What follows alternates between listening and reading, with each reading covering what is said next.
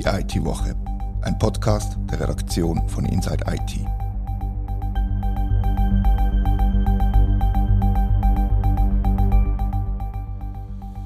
Herzlich willkommen zur IT-Woche. Zu Gast im Podcaststudio sind Fabian Ringwald und Jerome Egli von der Swika. Der Fabian ist CIO, der Jerome Head of Compliance and Privacy bei der Krankenkasse. Mein Name ist Rita Vogt und heute rede ich mit meinen Gästen über das neue Datenschutzgesetz, welches in ziemlich genau 100 Tagen in Kraft tritt. Herzlich willkommen. Danke dir, Reto, dass wir da sein dürfen. Vielen Dank, Reto.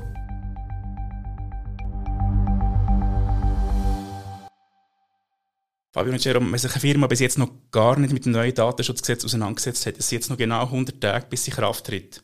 Längt die Zeit noch oder ist es fast schon zu spät, um sich mit dem Thema auseinanderzusetzen, Jerome? Ich glaube, es kommt ein bisschen darauf an, was man für ein Unternehmen ist. Ähm, auch inwieweit man Daten bearbeitet. Dass man sich mit dem Thema Datenschutz auseinandersetzt. Ich glaube, dafür ist nie Sport. Also wer bis heute noch nichts gemacht hat, dem empfehle ich definitiv, dass er damit losleitet. Wie gesagt, eben vom Grad, von dem, was man alles muss umsetzen muss, kommt es halt ein bisschen aufs Unternehmen drauf an. Von dem her kann es durchaus auch Unternehmen geben, die es heute noch während schaffen, in den nächsten drei Monaten zumindest zu teilen. Ich glaube, herausfordernd wird es für Unternehmen, die eine große technische Landschaft haben und da allenfalls noch recht viel Legacy-Software im Einsatz haben, die die Anforderungen aus dem Datenschutz, äh, aus einer Datenschutzperspektive schlicht und einfach noch nie berücksichtigen mussten und berücksichtigen konnten. Das umzustellen wird in 100 Tagen super knapp. Das habe ich gehört. Das, das größte Problem ist in vielen Firmen, dass man gar nicht so genau weiß, was man alles im Einsatz hat und gar nicht so richtig Übersicht über den Tech-Stack hat. Also einmal ist so Tech-Stack, ja, und wahrscheinlich auch über die Daten. Also eine Firma, die ihre Datenobjekte nicht kennt, ein Inventar darüber führt, hat es jetzt natürlich schwieriger, weil man erstmal die Grundlagen erarbeiten muss. Äh, beim Tech-Stack sinngemäß das Gleiche. Wenn ich nicht weiß, äh, auf welchen Systemen meine Daten liegen, in welcher Qualität, Granularität, äh, mit welchem Schutzbedarf, ähm, ja, dann wird es mühsam. Wenn wir jetzt so ein bisschen auf das neue DSG schauen, welche sind die drei wichtigsten Änderungen, die verglichen mit dem heutigen Datenschutzgesetz auf die Firmen zukommen? Kannst du das vielleicht kurz zusammenfassen, was da genau sich ändert? Gut, ich glaube, ein entscheidendes ähm, Thema ist sicherlich die ganze Governance. Also ich glaube, das ist im neuen Datenschutzgesetz äh, wesentlich ausgeprägter, dass man, dass man das Verständnis darüber hat, ähm, was machen wir mit diesen Daten, ähm, wo gehen wir mit diesen Daten her, auch in Bezug auf die ganzen Auftragsdatenbearbeiter. Für Unternehmen, die dann ähm, grundsätzlich mehr als 250 Mitarbeiter haben, gilt dann das Verzeichnis von der Verarbeitungstätigkeiten, ähm, wo man muss ausfüllen muss auch das ist so ein, bisschen ein, Hinweis darauf, dass die, die Governance im, im, im Datenschutzgesetz verstärkt gewichtet worden ist. Und dann glaube ich sicherlich, was auch ein, ein, ein wichtiger Punkt ist, sind dann halt die Bestrafungen, Bussen, die wir heute haben, die halt ein bisschen schärfer greifen als das, was wir bis jetzt haben. Ich habe im Intro kurz eure Rolle erwähnt, CIO und Head of Compliance. Könnt ihr kurz erklären, was ihr operativ oder strategisch hätte müssen machen, wenn es um das neue Datenschutzgesetz geht? Fabian? Erstmal muss man natürlich verstehen, was sich ändert. Und dann muss man überlegen, ähm, eine Auslegeordnung machen, was heißt das für unsere Landschaft. Jetzt sind wir in dem Fall dankenswerterweise ein Bereich, der schon ähm, häufig in Berührung mit verschiedenen Regulatoren gekommen ist. Also wir sind es relativ gewohnt, mit solchen Veränderungen unserer Rahmenbedingungen umzugehen. Also man kann hier fast schon von einem Glücksfall sprechen für uns. Wir sind es tatsächlich äh, äh, gewohnt, auf sowas zu reagieren. Das heißt, für uns war es in erster Linie eine Analyse über unsere bestehenden Inventare. Was haben wir für Daten? Was ändert sich für unsere Datenbestände? Ändert sich irgendwo der Schutzbedarf? Ändert sich ein Bedarf äh, im Lifecycle? Und dann das Mapping von diesem Datenverständnis auf die unterschiedlichen Technologien, die wir im Einsatz haben. Und das hat einen Einfluss gefunden in unserer Funktionalstrategie Informatik und ähnlichen, an ähnlichen Orten. Was ist deine Rolle, Jerome? Gut, wir dürfen es so sagen, ich glaube als äh, Krankenversicherung, äh, wir sind schon sehr, sehr lang, sehr, wie, der, wie der Fabian gesagt hat, sehr lang schon regulatorisch unter, unter den wachsamen Augen von der Aufsichtsbehörde. Das heißt, für uns ist der Prozess in dem Sinn von Veränderungen in Bezug auf die gesetzlichen Grundlagen oder auch regulatorischen Anforderungen ist, ist, wie gesagt, nichts Neues. Wir haben in der Vergangenheit zum Glück schon sehr gute Leute gehabt, die an dem geschafft haben. Wir haben auch jetzt exzellente Leute, sei das in der IT oder sei das bei uns auch im Bereich von Assurance, wo da sehr gute Arbeit leistet. Und meine Rolle da dabei ist eigentlich so ein bisschen der Dirigent äh, im Sinne von, wo sollen wir her, wo müssen wir ein bisschen mehr Gewicht drauf legen, wo sind wir schon gut aufgestellt, wo haben wir noch ein bisschen die Lücken oder ja, wo wir hätten sollen oder wo wir sollten fühlen. Welche strategischen Vorgaben hat es von der Geschäftsleitung gegeben, was das Datenschutzgesetz angeht? Das ist relativ simpel. Ja? Ähm, Compliance. Kurze Antwort. Ja. Mehr brauchst du manchmal nicht. Das stimmt, sehr gut. Kommen wir darauf zurück, man hat sich noch nicht wirklich damit auseinandergesetzt, das ist mühsam, man stüdelt ziemlich raus. Und so gibt es da Quick Wins, wo man kann treffen kann, dass man so einigermaßen auf der sicheren Seite ist. Und welche sind das? Gut, wenn man von Quick Wins redet, dann muss man grundsätzlich mal vorsichtig sein, dass man nicht irgendwo das Gewicht auf die falsche Position leitet. Ich glaube, was aber sicherlich zentral ist, wo man, wo man wirklich das Auge drauf werfen ist einmal äh, Transparenz gegossen mit den Datenschutzerklärungen, ähm, dass man dort ajour ist, dass man weiß, welche Daten wo bearbeitet werden. Das ist sicher ein Punkt. In dem Zusammenhang auch äh, das Auftragsdatenbearbeitungsmanagement, dass man dafür sorgt, dass man das Verständnis hat darüber, wo haben wir Verträge, mit wem haben wir Verträge und werden die Verträge eingehalten. Und das dritte, äh, ganz ein wichtiger Punkt, ist Datensicherheit, weil äh, schlussendlich nützt es nichts, wenn wir gute Papiere, gute Governance haben, wenn am Ende im Hinterausgang Daten abfließen. Aber du hast gesagt, für eine, für eine Krankenkasse wie Zwickau, die ja sowieso schon mit Gesundheitsdaten von Patientinnen und Patienten hantiert, ist man schon länger im Kontakt mit, mit Regulatoren und, und so weiter. Ist es trotzdem vielleicht schwieriger, die neuen Bestimmungen einzuhalten, als für eine Firma, die das nicht hat? Oder ist es eben wirklich einfacher für euch? Gut, es ist insofern einfacher, also einfacher ja für so Schlusszeichen, als dass wir uns wahrscheinlich schon viel länger damit beschäftigen. Und zwar halt intensiv. Zwickau ist beispielsweise auch äh, in Liechtenstein tätig. Das heißt, wir haben seit 2016 eigentlich einen Anknüpfungspunkt zu der Datenschutzgrundverordnung, wo wir schon früher haben uns müssen damit beschäftigen, was machen wir mit den Daten, die in Liechtenstein sind. Können wir da überhaupt eine Unterscheidung machen? Von dem her haben wir uns mit vielen Themen, die aktuell mit dem neuen Datenschutzgesetz kommen, bereits auseinandergesetzt.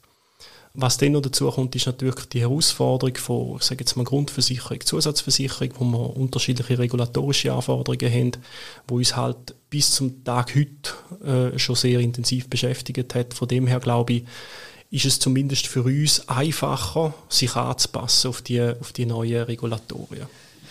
Gell, Jerome, das klingt jetzt immer so, wenn ich mir und dir gerade so zuhöre, als, als hätten wir überhaupt kein Problem, gar keine Herausforderung. Ich glaube, der Unterschied zu anderen Firmen und Industrien ist, dass wir uns aber schon länger damit beschäftigt haben und auf viele Herausforderungen, die sich für einige erst jetzt stellen, haben wir schon Antworten finden dürfen bzw. müssen. Und ja, da ist eine Menge Blut, Schweiß und Tränen reingeflossen in die verschiedenen Strategien, wie wir mit Daten umgehen, in, in eine klare Separierung von verschiedenen Datenkategorien und Klassen bis hin zu den technischen Möglichkeiten, Dinge zu verunmöglichen. Also da, manche Leute dürfen eben nicht darauf zugreifen, wenn wir ähm, das Thema Gesundheitsdaten anschneiden, auch in einer Firma nicht. Und das hilft uns heute ganz immens. Aber so zurückzukommen auf deine vorherige Frage mit den Quick Wins. Ich glaube, wenn ich mich noch nie damit beschäftigt habe, wenn das das erste Mal ist, dass sich Datenschutz bei mir in der Firma materialisiert, dann würde ich da starten, wo die Daten liegen und mir erst einmal einen kompletten Überblick über meine Datenlandschaft äh, äh verschafft. Welche Geschäftsobjekte habe ich in Form von welchen Daten vorliegen? Was bearbeite ich da eigentlich? Und darauf basierend kann ich dann wahrscheinlich relativ zielgerichtet den Schutzbedarf ableiten und dann ganz am Schluss hoffentlich passende, feingranulare, ähm, minimalinvasive technische Maßnahmen ergreifen, die dann hoffentlich ausreichen. Was sind denn bei euch die grössten Probleme, Schrägstrich, Herausforderungen gewesen, die euch begegnet sind beim Umsetzen der Vorgaben? Das ist ähm, die Komplexität vom Unternehmen an sich. Also, dass man die Training zwischen den verschiedenen Fachbereichen super durchführen kann. Und das ist wie das, was der, der Fabian jetzt gerade gesagt hat, oder? Dass man die verschiedenen Daten entsprechend können eruieren, dass man weiß, wo wird was bearbeitet, zu welchem Zweck auch und, und unter welchen gesetzlichen Bedingungen machen wir das. Und das ist eigentlich die größte Herausforderung, die Komplexität vom Unternehmen. Und ich glaube, glaub, die Komplexität ist, ist dann abgebildet in unserer heutigen Systemlandschaft. Also ich bin gar nicht so sicher, ob unser Unternehmen per se so komplex ist. Wahrscheinlich hast du schon recht. Aber die Komplexität multipliziert sich dann nochmal in der Abbildung unserer Systemlandschaft. Und wenn wir dann dort auf eine seit na, über 20 Jahren gewachsene IT-Landschaft blicken, die wir in der Vergangenheit äh, hin und wieder dann doch sehr opportunistisch ausgebaut haben, immer mit dem Ziel, unseren Kundinnen und Kunden etwas Gutes zu tun, haben wir da doch das ein oder andere Element, das es jetzt zu korrigieren gilt und das schwierig ist. Also wenn man, wenn man eine monolithische Architektur in einem Kernsystem hat, dann lässt sich das nicht ganz so einfach separieren, wie wenn man von Anfang an in Modulen gedacht hat. Wenn wir so ein bisschen auf Datenhaltung sprechen können, würde mich schon interessieren, wo das die Daten da liegen. Wie, wie habt ihr das organisiert? Bei einem Hyperscaler oder bei einem eigenen RZ? Oder hast du noch etwas erzählen zu der Organisation von, von, der Datenlandschaft? Ja, kann ich. Also wir befinden uns äh, nach wie vor noch überwiegend, also Jerome, ich weiß nicht, ob ich jetzt eine Prozentzahl richtig aus dem Kopf zaubern kann, aber über, weit über 90 Prozent unserer Daten liegen nach wie vor in einem Schweizer Rechenzentrum bei einem Dienstleister von uns, der sich ganz speziell um die Datenhaltung von Krankenversicherungsdaten ähm, kümmert. Also da haben wir eine sehr, sehr hohe Kompetenz in der technischen Bearbeitung und äh, Vorhaltung von Daten. Jetzt ist das, wie wir alle wissen, im Zeitalter von so einer technischen Umbruchsphase ähm, ein Modell, was ausläuft. Also dieses On-Prem ähm, auf gefühlt eigenen äh, Servern in einem Rechenzentrum bei einem Partner Daten vorzuhalten, das stößt an Grenzen. Das stößt ähm, einerseits an Grenzen, wenn wir mit aktuellen Technologien umgehen wollen. Nur schon der Einsatz von Microsoft 365 wirft da dann entsprechende Fragestellungen auf aber auch, wenn wir, wenn wir anschauen, wohin sich äh, unsere Fachapplikationen in Zukunft entwickeln. Das heißt, wir überlegen uns gerade sehr genau, wie der Weg in Richtung Hyperscaler für uns aussieht und was das für unseren Datenschutz bedeutet und wie wir die Daten in einem Hyperscaler-Kontext möglichst sicher, unsere Hypothese ist sogar sicherer als in dem heutigen On-Prem-Setup äh, vorhalten und managen können. Seid ihr dann am Antworten suchen oder sind die wichtigsten Antworten schon gefunden in diesem Prozess? Wir glauben, dass wir die wichtigsten Antworten haben. Wo wir noch dran arbeiten, ist es, diese Antworten dann auszugestalten, ne? mit, dem, mit dem richtigen technischen Setup, der richtigen technischen Architektur etc. Welcher Zeithorizont hätte das Projekt? Bis wir vollständig umgesetzt sind, vergehen noch einige Jahre. Ich will jetzt keine Jahreszahl nennen, das ist äh, noch ein bisschen Glaskugel. Wenn wir jetzt nochmal zurückkommen, du hast gesagt, Blut, Schweiß und Tränen ist, ist, ist reingeflossen. Kannst du das manifestieren in Manntagen oder wie viele Personen sind beteiligt gewesen, oder wie viel Zeit habt ihr als Firma investiert, dass ihr das neue Datenschutzgesetz könnt einhalten könnt? Ja, das ist äh, schwierig, weil das, die Blutschweiß und Tränen sind die letzten zehn Jahre geflossen. Ja? Also nicht nur mit Blick aufs neue Datenschutzgesetz. Insofern glaube ich, dass aufs neue Datenschutzgesetz hin gar nicht so viel Blutschweiß und Tränen geflossen ist. Aber wir reden hier sicher von einem Volumen nördlich der 1000 Personentage. Ah, okay. Wenn wir jetzt mit euch als IT-Profis über das neue, über das neue Datenschutzgesetz an sich reden, geht es in die richtige Richtung? Ist es sinnvoll, so wie es umgesetzt ist? Oder umgesetzt wird, besser gesagt, überbordet es irgendwo oder fehlt irgendetwas? Ich könnte ein bisschen Einschätzung geben zum, zum neuen Gesetz. Jerome? Das aktuelle Datenschutzgesetz ist aus dem Jahr 1992. Ähm, es bildet aus meiner Sicht eigentlich vieles ab, was auch im neuen Datenschutzgesetz dann wird oder wo im neuen Datenschutzgesetz drin steht. Ich denke, das Problem ist, dass das rechte Technik immer ein bisschen hin und rein rennt. Das ist so ein bisschen, äh, ähm, ja, das ist, Technik entwickelt sich wesentlich schneller als Recht dazu. Ich persönlich finde es jetzt beispielsweise schade, oder? Wenn jetzt gerade das, was wir darüber geredet haben, wir haben, wir haben beide ganz klar die Aussage gemacht, ja, es, ist, es wäre zentral, oder? Wenn wir das Thema mit, wo sind unsere Daten, was machen wir mit diesen Daten, wo gehen die Daten her, das ist also ein zentrales äh, Element, wo wir beide auch genannt haben, wo wir das Gefühl haben, das muss ich als Unternehmen machen, das muss ich als Unternehmen wissen und ich glaube, das versteht sich auch von selber. Ich finde es in dem Zusammenhang persönlich schade, dass jetzt zum Beispiel das Thema wie ein Verzeichnis von der Verarbeitungstätigkeit erst ab einem Unternehmen mit 250 Mitarbeitenden zur Pflicht wird und das finde ich schade, weil ich, ich finde, das Thema, das müsste sich grundsätzlich jedes Unternehmen in irgendeiner Art und Weise äh, einmal damit beschäftigen. Und sei das ein grosses Unternehmen wie wir sind, sei das ein, äh, ein mittelständisches Unternehmen oder sei das auch ein schlicht ein einfacher Malerbetrieb. Die Größenordnung ist ein bisschen komisch, oder? 250 Angestellte. Warum? Wäre es nicht viel wichtiger zu sagen, welche Mengen an Daten fließen durch so ein Unternehmen? Ja, selbstverständlich, aber es, es hat natürlich dann auch mit, mit dem Begriff vom KMU zu tun, oder, wo bei 250 in dem Sinn aufhört. Und das, äh, Ja, aber äh, man hat halt dort auch irgendwo versucht, ein bisschen Bürokratie von den kleinen Unternehmen ein bisschen zu reduzieren. Wobei ich finde, eigentlich ist es wirklich das Verzeichnis von der Verarbeitungstätigkeiten, was mache ich wo, mit wem, ist etwas vom Zentralen. Und ich glaube, das macht auch jedes Unternehmen in irgendeiner Art und Weise. Ja, ich glaube auch, dass das sich ein Unternehmen gar nicht leisten kann, diese Fragen nicht zu beantworten, weil irgendwo hängen an allen oder an vielen Businessmodellen dann doch Daten. Und äh, in den Daten steckt dann, dann viel von der, vom, vom, vom Marktangebot dieser Unternehmen. Und das nicht im Griff zu haben, das wird sich keine Unternehmerin, kein Unternehmer leisten wollen. Ob es jetzt das Gesetz in dieser Ausprägung, in dieser Klarheit braucht oder ob man da vielleicht etwas mehr auf die ähm, Selbstverantwortung der Unternehmen hätte setzen können. Ich glaube, die Frage, die kann man diskutieren. Und da wäre ich persönlich jetzt, ähm, würde ich mich auf der liberaleren Seite wiederfinden. Gleichzeitig habe ich Verständnis dafür, dass man in Bereichen, wo besonders schützenswerte Daten vorkommen, auch ein besonderes Schutzlevel verlangt. Also sobald es um unsere Gesundheitsdaten geht, die ich äh, als, als nochmal schützenswerter einstufe als zum Beispiel unsere Finanzdaten, habe ich volles Verständnis dafür, dass der Regulator uns da ein wenig mehr Klartext abverlangt und auferlegt als äh, in einem Industriebetrieb, wo es letztlich in Anführungszeichen nur um eigene Geheimnisse geht, die nach außen fließen könnten. Das primäre Ziel ist ja sicher, dass Datensicherheit verbessert wird oder dass zumindest die Awareness dafür verbessert wird in den Firmen. Hat jetzt das Gefühl, dass das gelingt, so in dieser Form? Also ein Aspekt, der sicherlich positiv ist, oder seit der ich sage jetzt in Krafttreten von der Datenschutzgrundverordnung ist das Thema Datenschutz sehr, sehr präsent. Und allein der Fakt, dass man ein neues Gesetz geschaffen hat, beziehungsweise dass man das Gesetz revidiert hat, dem ganzen Thema Datenschutz, ähm, würde ich behaupten, gut tun.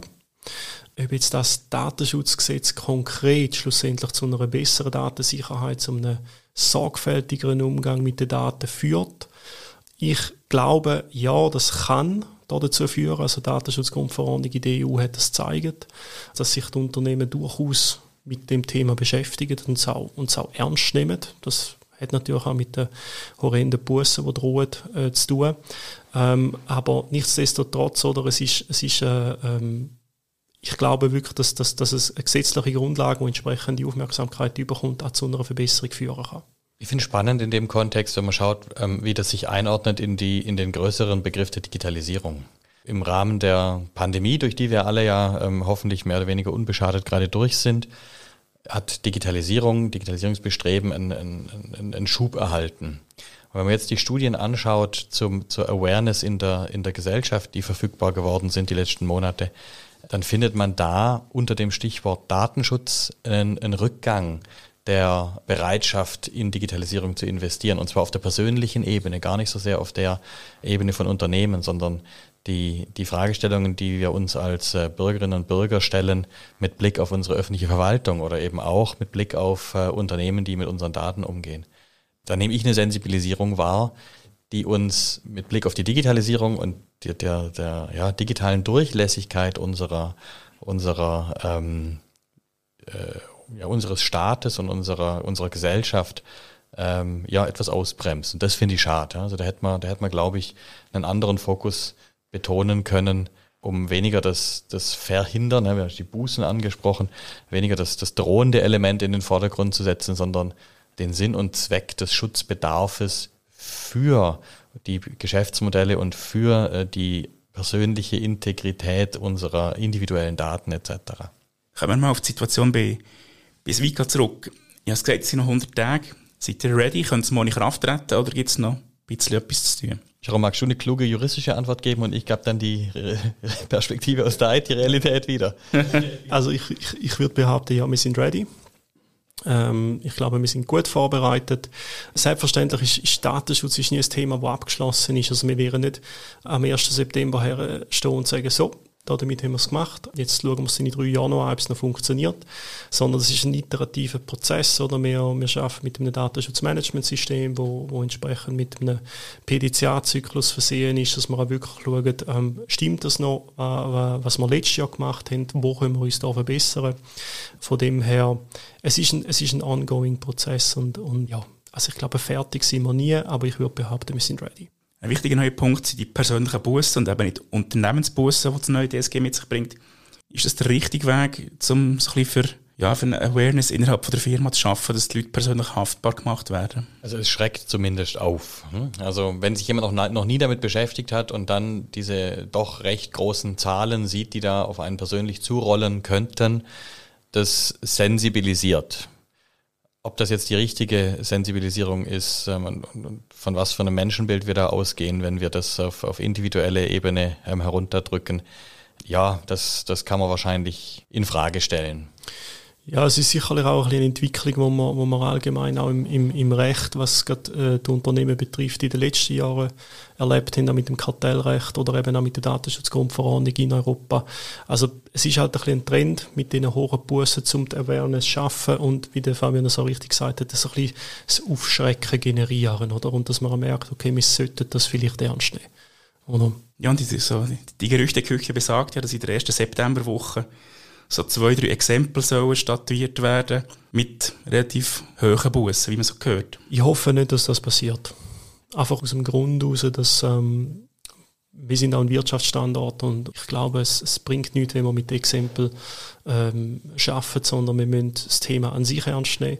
Und ich glaube, wenn ein Unternehmen das Thema ernst nimmt und sich damit auseinandersetzt, dann sollte man an diesen Unternehmen nicht ein Exempel statuieren. Habt ihr bis eine Person identifiziert, die nachher haften wird? Ist das von Amtes wegen quasi oder also wie hätte das bestimmt? Ja, also da gibt es ja so wahnsinnig viel zu bestimmen. Ich glaube, da ist äh, die Governance relativ klar. Ähm, Im Zweifel haftet äh, die Geschäftsleitung und oder der Verwaltungsrat. Also von uns beiden, Jerome, wird es wahrscheinlich mich treffen. Ja? genau. und, aber am Schluss wird die wahrscheinlich gleich nachher die Firma die anfällige Busse übernehmen. Ist das nur ein bisschen Makulatur eigentlich, wenn wir ehrlich sind miteinander, oder? Ja gut, äh, ein Bus hat immer einen höchstpersönlichen Charakter, also von dem her kann ein Bus grundsätzlich nicht abgewälzt werden und, und dementsprechend wird das auch im Unternehmen dann, äh, sage ich jetzt mal zumindest juristisch so, nicht möglich sein. Was natürlich dann im Hintergrund stattfindet. Dass, ähm, genau, wird nachher einfach einen Bonus überwiesen oder so. da stellen wir jetzt mal ein Fragezeichen hinterher. Ja. Spannend gewesen. Danke vielmals für die Diskussion. Danke dir, Reto. Sehr gerne. Vielen herzlichen Dank. Und euch, liebe Hörerinnen und Hörer, merci vielmals fürs Zuhören. Wir freuen uns über Feedback an redaktion.insidenewsit.ch. Das war die IT-Woche, ein Podcast von der Redaktion von Inside IT. Danke vielmals fürs Zuhören.